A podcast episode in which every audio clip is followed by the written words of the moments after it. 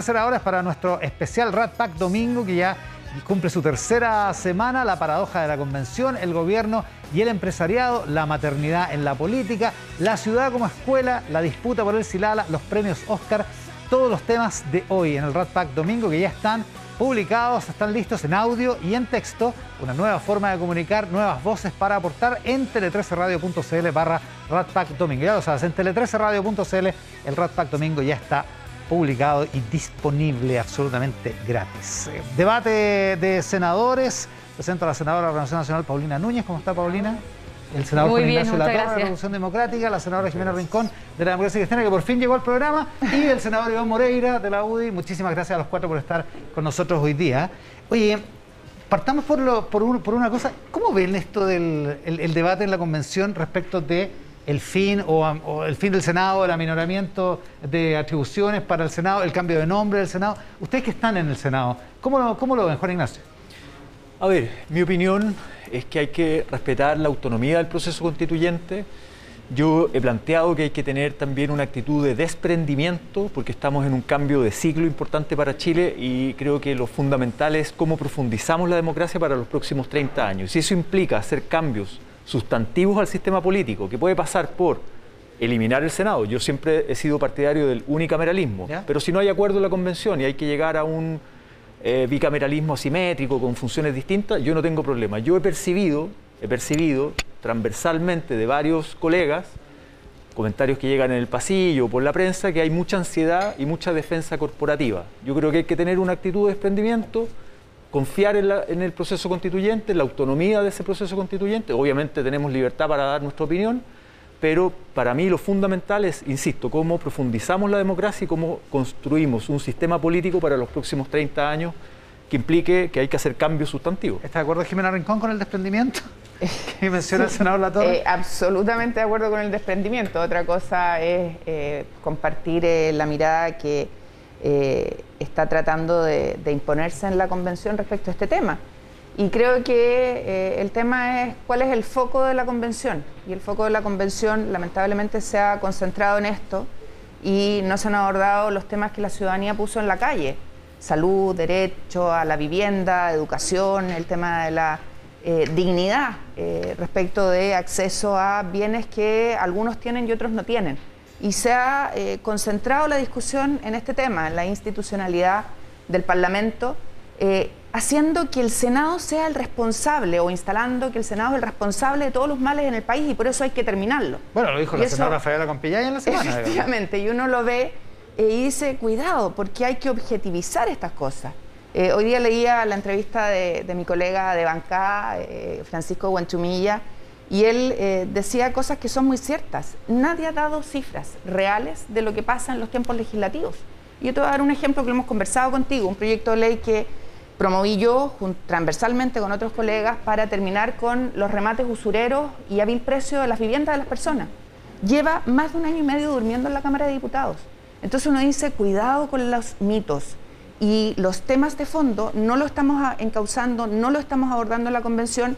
Y yo, que he sido ciudadana, ministra, jefa de servicio, senadora, eh, puedo decirte, Iván, que ni el Senado es el causante de todos los males, eh, ni el unicameralismo va a ser la solución.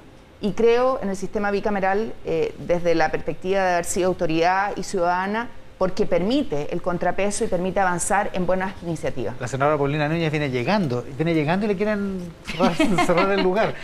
No, ¿qué piensa de, este, de este debate? Oye, varias cosas. Yo creo que es bien complejo cuando a un senador o a una senadora nos preguntan sobre el futuro del Senado, porque concuerdo con Juan Ignacio, es como una defensa corporativa, así se puede ver, o como que uno estuviera defendiendo el trabajo, la plata, la pega, en fin.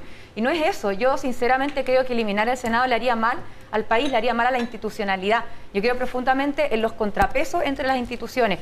Y más allá de qué gobierno esté de turno, el que no haya un Congreso Nacional que le haga un contrapeso al Ejecutivo, al gobierno, eh, es una mala noticia. No creo que sea un buen camino a seguir. Evidentemente que hoy día yo creo que si uno hace una encuesta, la mayoría de los chilenos y chilenas, ni siquiera voy a hablar de los convencionales, quiere echarse el Senado, quiere eliminar el Senado. Y yo creo que ahí hay que hacer un mea culpa. Por ejemplo, ponerle más celeridad a las discusiones, hacer proyectos más transversales y que no terminemos politizados, ideologizados, en fin, el que no creamos que yo fui diputada por ocho años que en la Cámara, eh, después en el Senado se borra con el codo lo que se acuerde allí. Entonces, yo creo que hay que eh, profundizar en aquello, hay que modernizarlo y a mí me gusta mucho el que se transforme, por ejemplo, en un Senado de las regiones.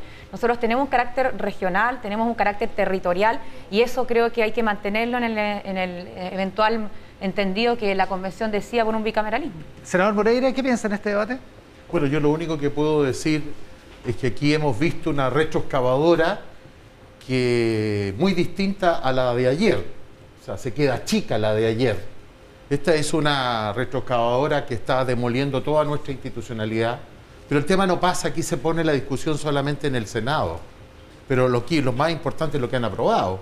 Una, una, una, constitución separatista, una constitución desigual, una constitución que eh, no pone la mirada y en el centro a las personas, en donde las personas pasan a ser ciudadanos del Estado, en donde se aprueban, el, aborto es un tema muy importante, pero cuando aquí en este mismo lugar el ministro Jackson dice que las gran, para hacer las grandes reformas se necesita cambiar la constitución, eso no es así.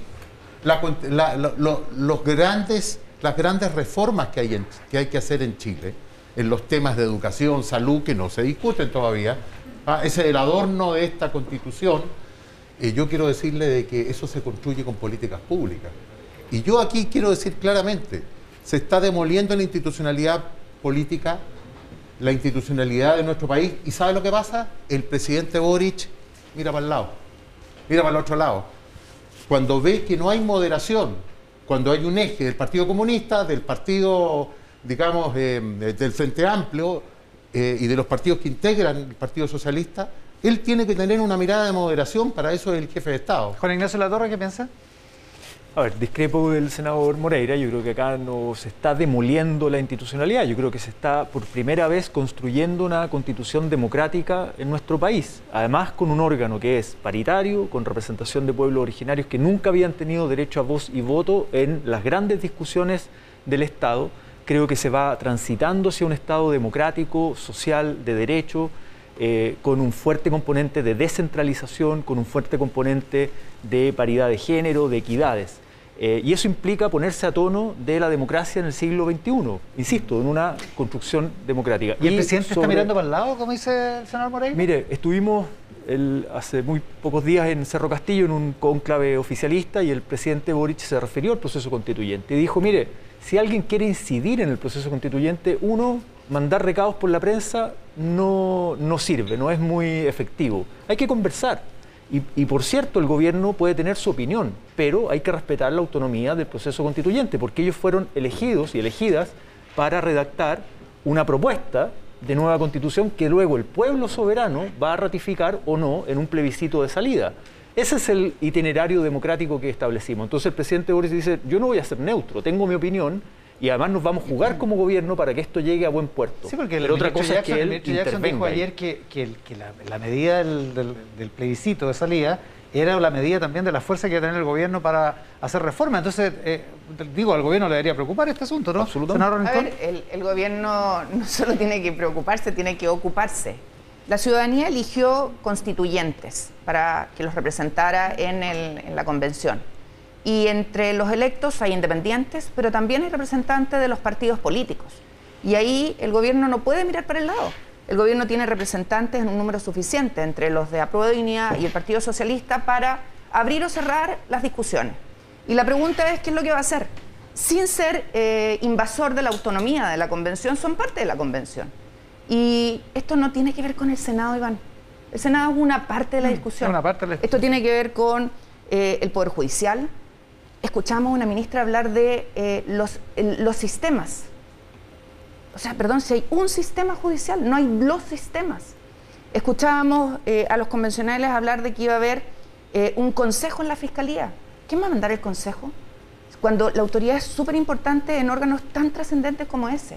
Hablaban eh, o han hablado en este tiempo de una serie de reformas que, insisto, no tocan lo que la ciudadanía puso en la calle eh, aquel 19 de octubre, que tiene que ver con los derechos sociales. Aún no sabemos cómo va a ir la Carta de Derechos Fundamentales, pero si no tenemos una institucionalidad sólida para implementarla, la verdad es que va a ser una buena música eh, o una buena letra sin música que la sustente. Lo que dice la señora Rincón es intervenir en la convención? No, es conducir el proceso, que es muy distinto. Conducir el proceso porque evidentemente que quien está ejerciendo hoy día como jefe de Estado, como jefe de gobierno, como líder además de, dos coaliciones que están gobernando, lo mínimo que tiene que hacer es que este proceso avance bien. Y yo creo que está, eh, no está de más recordar que la figura del hoy presidente eh, Boric en ese minuto fue clave para que se abriera un proceso constituyente. Yo también estuve ahí, por eso lo menciono, y por eso creo que de buena fe tiene que conducir este proceso con diálogo, hablando con los propios constituyentes de su coalición, pero lo que no puede ocurrir es que no se diga nada, porque lo que, de lo que no nos podemos olvidar, Iván, es que el 80% de los chilenos quiere una nueva constitución, eso ya está dicho, allí ya, se manifestó. Y lo que sí creo que eh, hay varios convencionales que a mi juicio han estado actuando como o candidatos a, la futura elección o han estado actuando para cumplir con su electorado en una eh, pequeña iniciativa eh, más territorial en vez de estar pensando en que se está redactando una nueva constitución que va a ser la hoja de ruta para nuestro país en décadas. Así que yo espero no solamente que el gobierno conduzca, sino que evidentemente que el próximo plebiscito va a ser de una u otra manera una medición para ver cómo condució el gobierno en este proceso. Ahora hay un punto innegable en lo que dice la senadora Paulina Núñez, que es que el 80% votó a favor de hacer este proceso, senador Moreira. Sí, pero vamos a ver los resultados cuando venga el plebiscito de salida. Pero, pero aquí hay que graficar, porque es tan difícil, son tantos artículos, pero te lo grafico en dos, de las aberraciones que están cometiendo. ¿Y cuáles son las aberraciones? Por ejemplo, la Constitución consagra derechos a los animales y no a un niño que está por nacer. Ese es el aborto libre que ellos publicaron. Los derechos de la naturaleza sobre, sobre el hombre. Entonces yo creo que esta, esta, yo no sé qué es lo que están pensando, qué sienten ellos. Yo siento que esta es una constitución de la mitología. ¿Ah? ¿Y por qué? Mitología? y te voy a explicar por qué. Porque, porque sus textos no son realistas. Está llena de mitos, de cosas de una felicidad inexistente. También pregunto yo, por favor, algún deber. No hay deberes, solo derechos. Entonces, creo que no es que estén confundidos, es tan mal, creo que nos equivocamos, creo que metimos la pata en haberle dado facilidades a, estos movimientos independientes y a los escaños reservados, porque si estuviesen haciendo normas importantes, que uno puede discrepar, pero no las aberraciones, ahora, ¿qué va a pasar el 11 de septiembre? Cuando venga el plebiscito, yo creo que se va a aprobar. si es que cae el 11 de septiembre, no, se sabe, no se sabe, no, no alarme a la gente. Ya, pero escúchame, no, si no se trata de alarma. Ese lo van a aprobar aunque sea por un voto, pero después se van a arrepentir. A ver, Juan Ignacio de la Torre. A ver, eh, primero, sobre despejar algunas caricaturas, ¿no? El tema del aborto, si bien se reconocen los derechos sexuales y reproductivos de las mujeres, luego eso se tiene que aterrizar en una legislación Sí, se va a corregir y se va a poner en el texto y ahí se de la Constitución que tiene que una ley. Etcétera, y se ve la experiencia comparada. en, la, primera vuelta todavía no lo dice, pero lo va a decir. Por hay acuerdo para que lo diga. Y esa ley, yo te pregunto a ti, esa ley, porque usted, en el caso que quede unicameral, en la Cámara de Diputados va a ser eternamente mayoría de izquierda, con escaños reservados, con cuánta cosa hay. Y yo te pregunto, ¿esas leyes qué quórum van a tener? Bueno, no los quórum... quieren meter leyes con quórum simple. Eso significa que una mayoría circunstancial puede apoyar y hacer las cosas como quiere. Bueno, parte del problema político con la constitución del 80, creada por Jaime Guzmán, ¿no? ideológicamente... Está bien reformada, eso sí. pero la esencia mantiene eh, quórum que son supramayoritario y que, y que no representan el debate democrático y la deliberación democrática en la sociedad. Si ese ha sido parte del problema de los 30 años de democracia con una constitución que mantiene, a pesar de la reforma y la constitución reformada del presidente o en el gobierno del presidente Lagos, mantiene la esencia de la ideología que se impuso en dictadura, en la dictadura cívico-militar, con una comisión, la comisión Ortúzar, donde el cerebro fue Jaime Guzmán. Hoy día tenemos algo completamente distinto, que es una constitución democrática, aunque a algunos les moleste, paritaria, con pueblos originarios, con independientes, con representantes de los partidos políticos. Primera vez en la historia. ¿Y usted está de acuerdo con el presidente de que lo que salga va a ser mejor que lo que hay? Absolutamente, lo que salga va a ser ¿Por el mecanismo? ¿Solo por el mecanismo? Y por el proceso... Baja la vara, digamos. No, bueno, es que yo creo que hay muchas críticas desde nuestro sector y particularmente de la izquierda que nuestras ideas han sido declaradas inconstitucionales por la constitución del 80. Yo creo que ese es parte del, núcleo. Eh, y hoy día de lo que se trata es construir una constitución democrática para los próximos 30 años. dejando Senador- atrás la constitución de Pinochet y de Jaime Guzmán. Senador, Yo creo que no es correcto decir que lo que salga es mejor que lo que hay, porque tampoco es correcto decir que estoy en contra de algo que todavía no vemos. O sea, no hay texto, por lo tanto, ni una ni otra, pero bueno, sí quiero senador Moreira centrarme... ya ha alertado algunas cosas. Sí, como- eso Bueno, sí, pero- pero no tenemos texto final. Que, que se han aprobado hoy día, hay varias aberraciones, por lo menos para mí. Sí, ahora, sí hay cosas que, que yo quiero marcar el punto respecto de ese 80%, que no nos podemos olvidar, ¿verdad? Porque yo sí creo, con todo lo que uno escucha en terreno, conversa, en fin, que evidentemente esta vez el porcentaje va a ser menor y es cuestión de ir, insisto, conversando con personas que votaron incluso a prueba. Pero yo creo que como parlamentarios, como senadores, tenemos un deber, el Congreso tiene un deber, que si aquí se avanza en una nueva constitución, si se aprueba el plebiscito, el Congreso debe implementar inmediatamente esa constitución. Como si se rechaza, el Congreso inmediatamente se debe recordar ese 80% y eh, nos- ponernos a legislar sobre una nueva constitución. Yo creo que el Ya, Congreso no acá está tiene en la- mucho No que está hacer. todavía en la pregunta. No, no, Digo- lo que sí yo creo que el Congreso hoy día tiene que, es que yo no creo en esa tercera vía, en estar agregándole una tercera vía a la papeleta, no, pero sí que desde ya el Congreso haga eh, un compromiso, que es su pega, por lo demás, no es nada extra, de eh, si se logra una u otra vía, cuál va a ser el rol que vamos a tener, recordando siempre que el 80% quiere una nueva constitución. ¿Cree usted en eso, senador Rincón? A ver, O sea que el Senado, en un eventual rechazo del primero, Senado. primero señalar que eh, cuando se aprobó eh, tener una nueva constitución, y yo soy parte de quien hizo campaña por aquello, se movilizó por aquello, recorrí el país en esa línea eh, y creí y creo profundamente en que las cosas no pueden seguir como están. Y por eso no, creo que es importante tener una nueva constitución. Pero también, y lo digo aquí clara y responsablemente, no cualquier constitución. No cualquiera. Porque no podemos seguir jugando la teoría del empate. Como era mala la que había, o la que hay, tengo que tener una nueva. Y empatamos. No, tenemos que construir y ser capaces de construir una constitución para el siglo XXI que nos acompañe 40, 50 años. La, constitución, la Carta Fundamental de, Alemania, que era transitoria, lleva 60 años. El texto español del 78 sigue vigente y de hecho hoy día tienen mucho cuidado de impulsar o no una reforma porque les ha servido. Y yo aspiro a eso, a que tengamos una carta fundamental que nos acompañe mucho tiempo. Pero nadie puede sostener que lo que hoy día está haciendo la convención garantice que se vaya a aprobar. Y la pregunta es, ¿cuántos de ese 80% están respaldando hoy día lo que se sabe? Yo no estoy respaldando hoy día todo lo que se sabe. Y obviamente voy a esperar a saber cuál es el texto definitivo para decir cuál es mi eh, voto.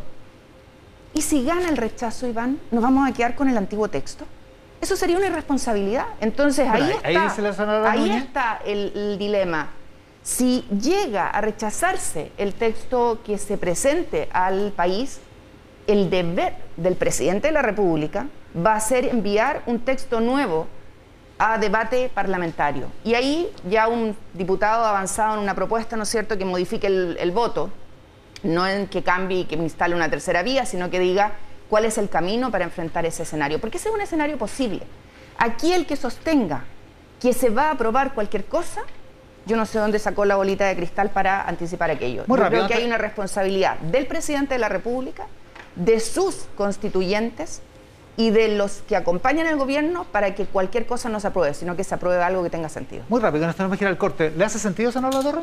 Lo que En un punto estoy de acuerdo con, con Jimena, con la senadora Jimena Rincón, en términos de que no está garantizado el éxito del plebiscito de salida, no está garantizado. Yo creo que el que crea que es llegar y, y aprobar cualquier cosa o que el 80% que votó apruebo va a votar, eh, no, creo que se equivoca. Y por tanto hay un trabajo, hay un llamado a la Convención Constitucional, a la responsabilidad, a la pedagogía ciudadana también, eh, y a disputar, porque eso va a ser duro. Yo creo que van a haber sectores que se van a movilizar con mucha fuerza por el rechazo. Recordemos que José Antonio Cast, de la ultraderecha, sacó 3 millones y medio de votos. Mi pregunta para la democracia cristiana va a ser, como la senadora es representante del Partido de la Democracia Cristiana, es si el partido se la va a jugar por el apruebo en la nueva constitución o por el rechazo, o si la postura de ella va a ser individual o no. y lo respondo A ver. aquí y ahora.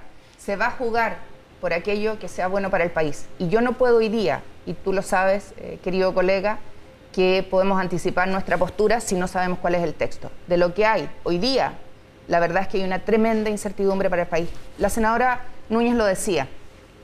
Ella recorre el territorio igual que yo. Estuve recién en, en Maule, no pudimos hacer un programa de radio con Iván porque estaba en tránsito desde Talca a San Clemente y la conectividad es, es más o menos nomás.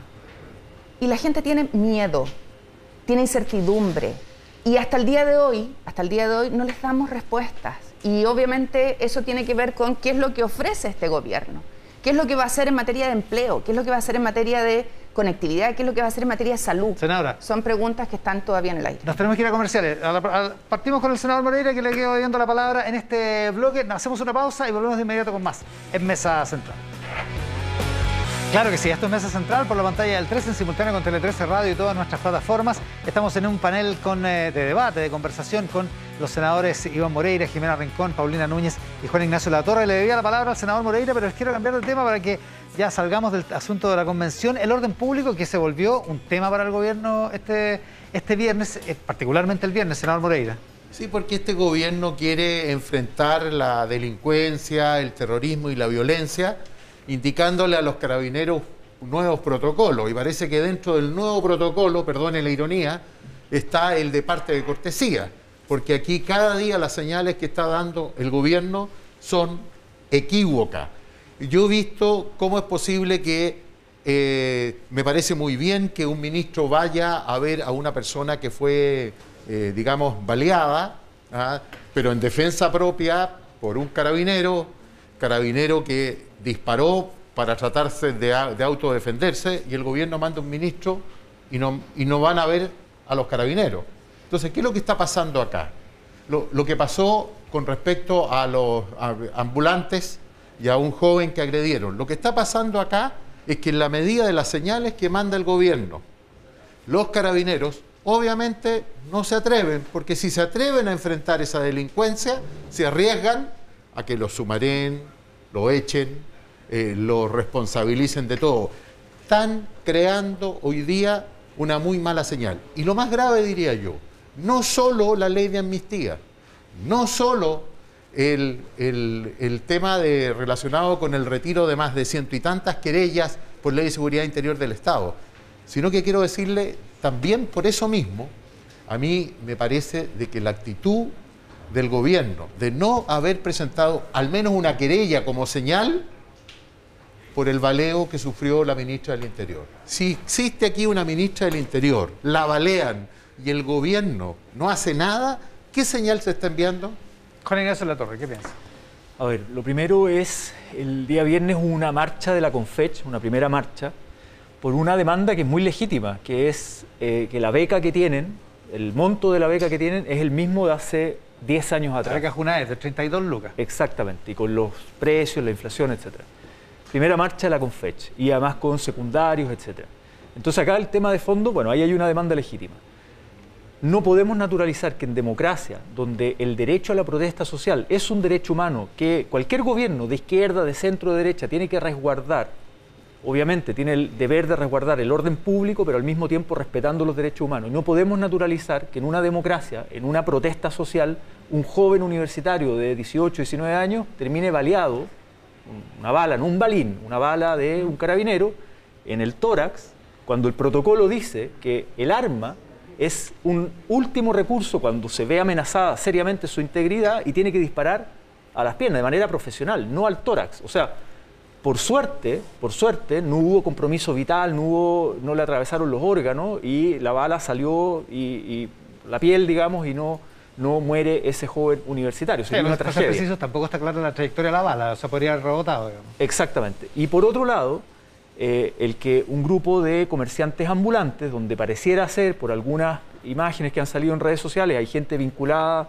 con armas, probablemente a narco, etcétera, se pusieron a paliar a jóvenes, estudiantes secundarios, un joven eh, adolescente con una fractura en la mandíbula, y, con era un grupo reducido de personas. No estamos hablando de masas de cientos de miles de personas, un grupo reducido de personas, y Carabinero no fue capaz de resguardar, insisto, el derecho a la protesta social e intervenir en esa situación de violencia. Entonces, yo creo que tenemos un problema serio con carabineros hace tiempo y acá hay que hacer una reforma profunda con carabineros, no es contra carabineros, porque necesitamos una policía democrática, profesional y democrática. Paulina.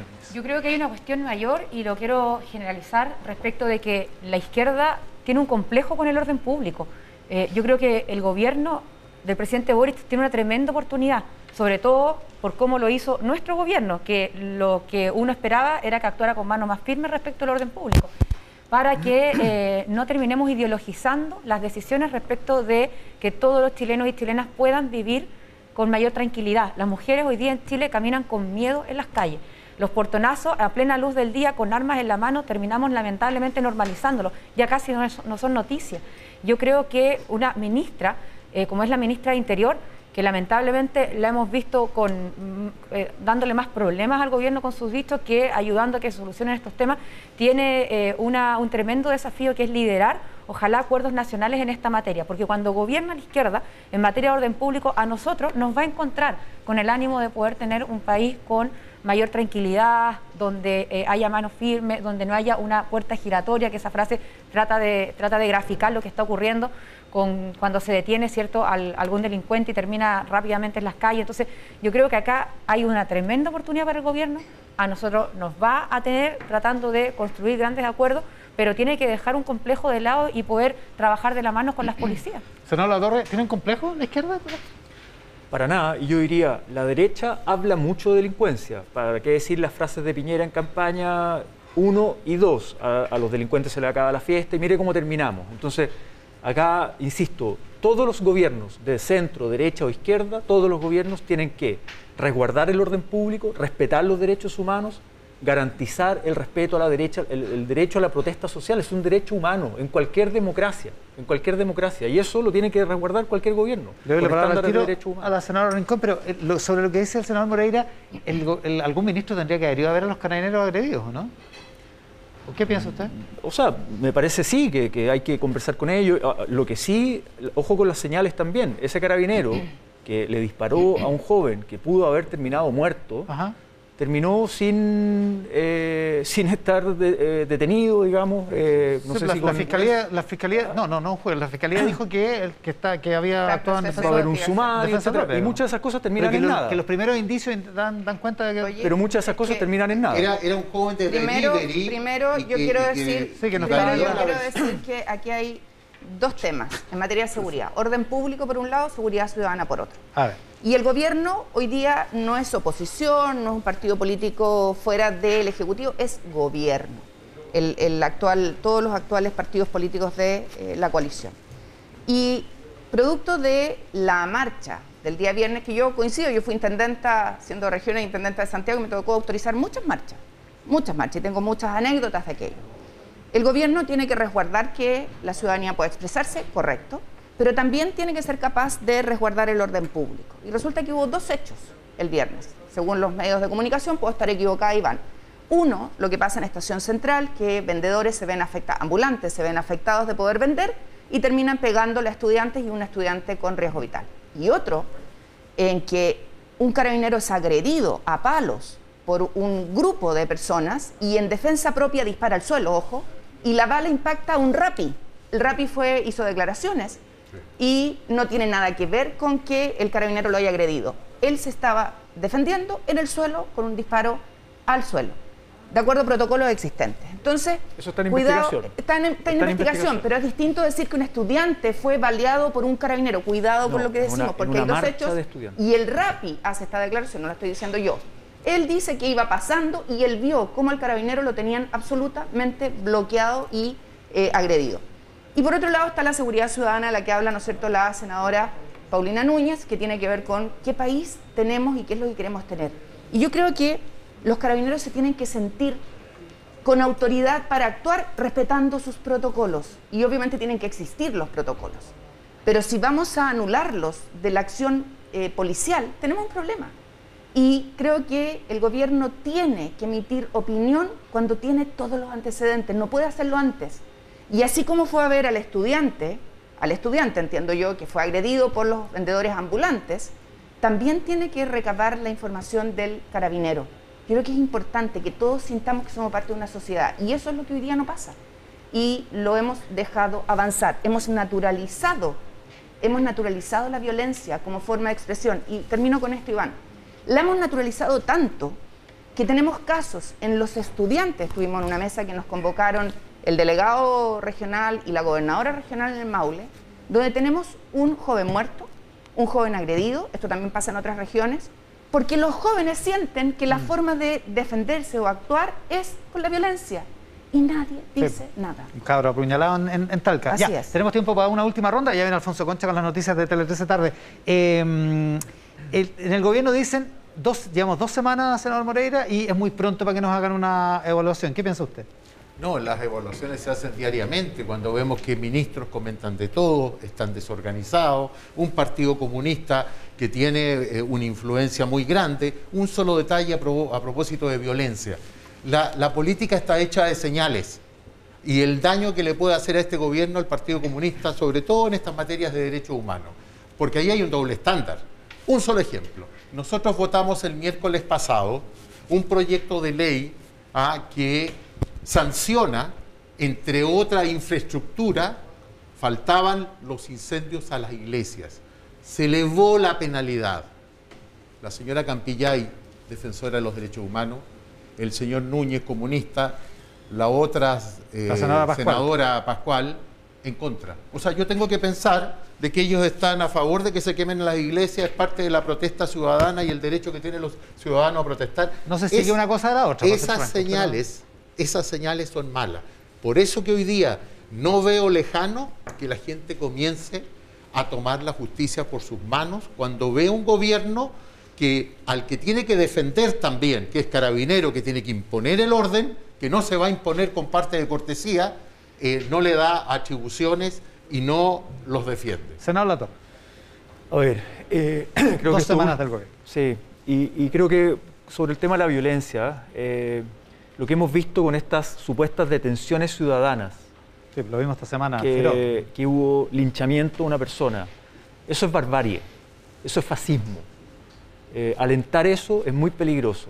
En una sociedad democrática no nos podemos acostumbrar a aquello y no podemos dar señales de respaldo a aquello, de que la gente tome la justicia en sus manos y linche a otra persona, incluso si está robando o está cometiendo un delito contra la propiedad.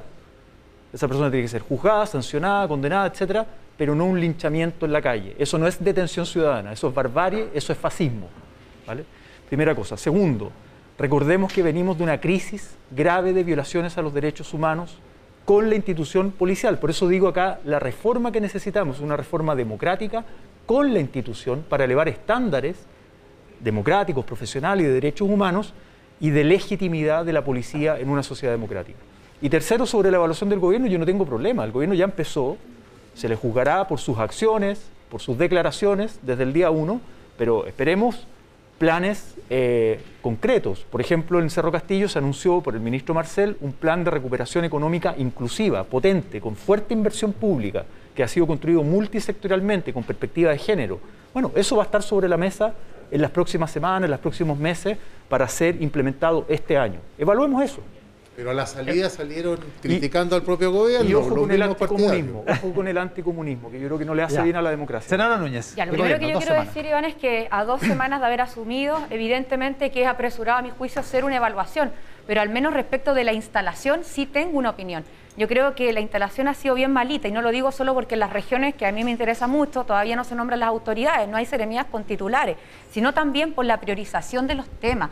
O sea, que un gobierno sorprenda a sus propios parlamentarios, por ejemplo, con la ley de indulto, a mi juicio es una, es una mala eh, relación eh, y una mala partida. Y a, y a su vez que no priorice temas como Dijo una como reforma... cuatro veces que estaba arrepentido el ministro Jackson en el programa de hoy día. Está bien, por- imagínate. Pero también, pedir Iván, creo que la mala, la mala partida, y con esto termino, es que no, se, digamos. no se priorizan los temas que a la ciudadanía les interesan. Yo creo que de los dos temas más complejos que va a enfrentar el gobierno, además de la Araucanía, es la migración. Aquí hay eh, una, eh, una oposición con ganas de construir en conjunto.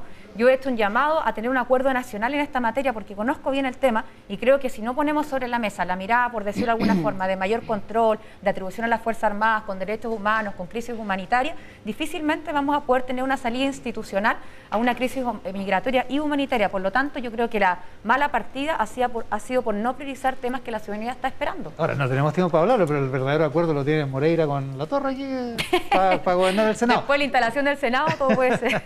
Administrativo. A ver, eh, primero antes de entrar a la, a la evaluación, yo diría que respecto al tema violencia, yo diría que la violencia es el fracaso del diálogo. Yo creo que eso es súper importante de entender. Y creo además que eh, Carabineros y el joven, eh, los jóvenes han sido víctimas de esa violencia y no podemos obviarlo. Yo creo que tenemos que abordarlo como una, como un desafío. Y la ministra del Interior creo que tiene que eh, ayudar a que eso se materialice. Segundo, eh, respecto de la instalación del gobierno, yo veía los anuncios y las prioridades del gobierno y eché de menos dos, que creo que son fundamentales para poder cumplir con los otros, crecimiento y seguridad. No estaban dentro de las prioridades, yo creo que son fundamentales ambos. Si queremos generar eh, empleo de calidad, si queremos generar oportunidades, ustedes ven la, la tasa de el, dato de tasa de ocupados y de desocupados, cuáles son además los pronósticos de inflación. Estuve en una exposición del otro día del ministro de Hacienda, el día jueves, y creo que ahí tenemos un tremendo tema. Y, creo además que eh, hay un tema que está encima de la mesa, que es el acuerdo de Escazú. Hoy día mirábamos, ¿no es cierto? Yo soy partidaria del acuerdo de Escazú, pero mirábamos que hay dos grandes problemas. Uno, el tema de participación ciudadana y dos, el tema de solución de controversias, que se ponen como problemas de Escazú. A mí me hubiese gustado que el gobierno aprovechara y pusiera también encima de la mesa otro acuerdo que tiene los mismos problemas, que el TPP-11. Y hubiésemos discutido ambos, porque ambos son importantes y tenemos que resolver los problemas. Y termino con una recomendación. A raíz del gobierno y de lo que está pasando en Chile, hay un libro que es El ocaso de la democracia, de Anne Applebaum. Lo recomiendo no caigamos en los totalitarismos porque nos hacen mal. La senadora Jimena Rincón, la senadora Paulina Núñez, el senador Juan Ignacio Latorre, el senador Iván Moreira. Muchísimas gracias a los cuatro por esta conversación de hoy, que, con la que terminamos esta edición de Mesa Central. Terminamos. Viene en Tele 13 Radio Ramón Ulloa con Así se escribe Chile y acá en Canal 13, Tele 13 tarde con el gran Alfonso Concha en la conducción que ya está listo y preparado y a quien le agradecemos, por supuesto, por el tiempo que nos hemos pasado en esta edición de Mesa Central. Que tengan un estupendo resto de domingo. Muchas gracias por estar ahí.